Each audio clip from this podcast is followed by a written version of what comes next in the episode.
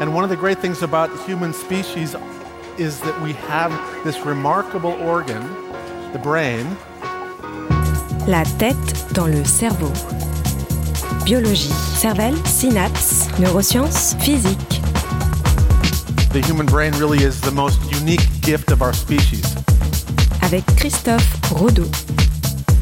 Oublier un souvenir peut sembler plus difficile que d'essayer de le conserver en mémoire.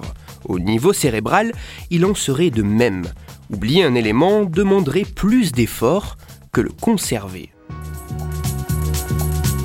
Christophe Rodeau. La tête dans le cerveau.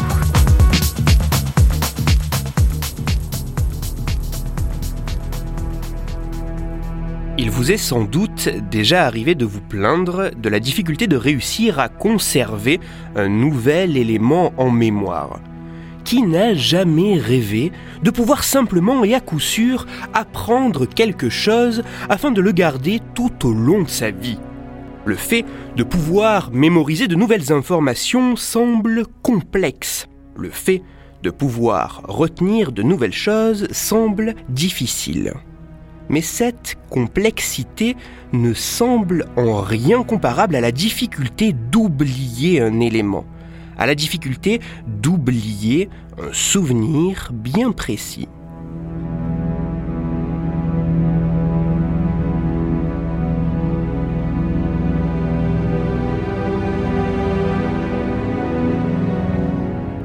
Retenir un élément semble complexe, mais oublier un souvenir semble encore plus difficile, semble demander un effort bien plus conséquent.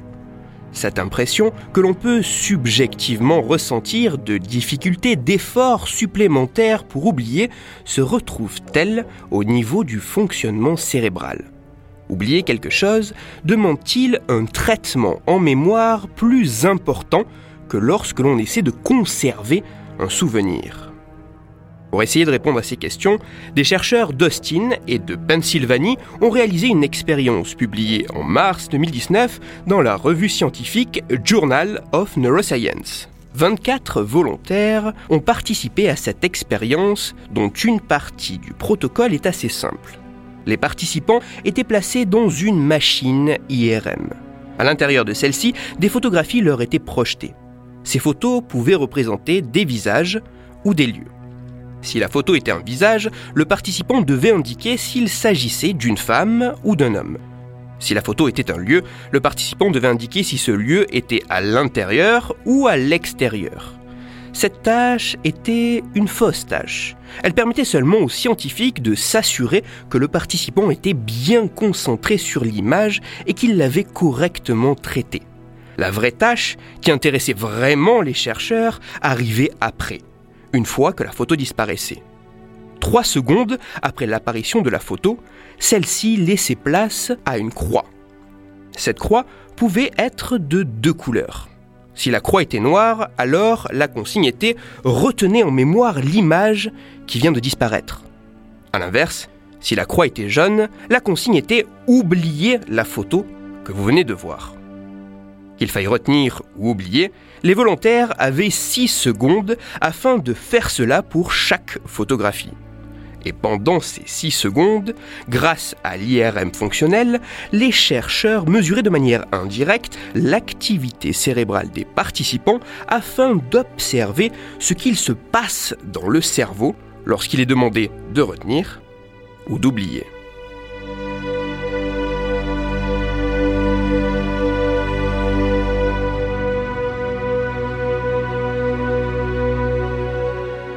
Une quinzaine de minutes après la fin de la présentation des photographies, les chercheurs ont soumis chaque volontaire à un test pour savoir si les images présentées avaient ou non été retenues.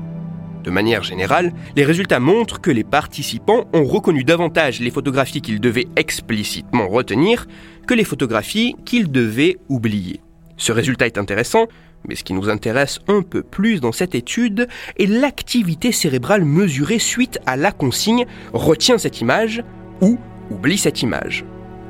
Par cette expérience, et grâce aux résultats issus des mesures IRM, les chercheurs montrent que lorsqu'il est demandé à un individu de retenir une photographie ou au contraire de l'oublier, l'activité cérébrale qui en résulte ne serait pas tout à fait la même. En moyenne, comparé à ce qu'il se passe en tentant de retenir une photographie, il semblerait qu'essayer d'oublier entraîne une augmentation de l'activité cérébrale de certaines régions du cerveau. Des régions telles que le cortex préfrontal dorsal, le cortex singulaire postérieur et le précuneus. Des régions notamment impliquées dans les processus de mémoire. Pour les chercheurs, cette augmentation de l'activité cérébrale pourrait rendre la mémoire plus vulnérable et sensible à l'oubli. En conclusion, à côté de ce sentiment personnel, laissant parfois penser qu'oublier est plus difficile, plus complexe que retenir, les résultats de cette étude semblent montrer qu'il en serait de même au niveau cérébral. Pour oublier, le cerveau devrait produire une activité plus importante de certaines régions cérébrales afin supposément de déstabiliser ce qui est mémorisé. Au niveau cérébral, oublier semblerait bien demander plus d'efforts que retenir. Avant de passer à un conseil lecture, il est important de préciser que le protocole et les résultats de cette étude sont plus étendus que la partie que j'ai pu en présenter. Et parler d'une étude utilisant une machine IRM me permet de rappeler que les résultats d'IRM fonctionnels sont bien plus compliqués que le simple fait d'observer des points lumineux sur des images du cerveau, notamment dans cette étude où le traitement des données est extrêmement complexe et poussé. Toutes les références de ma chronique se trouveront sur mon site Cerveau en argot. Et pour approfondir la chronique d'aujourd'hui, je vous renvoie vers un article disponible gratuitement sur Internet. Cet article a pour titre Pour notre cerveau, tenter d'oublier des choses est plus intense que de les apprendre. Il est écrit par Nelly Lezage et il est à lire sur le site numérama.com.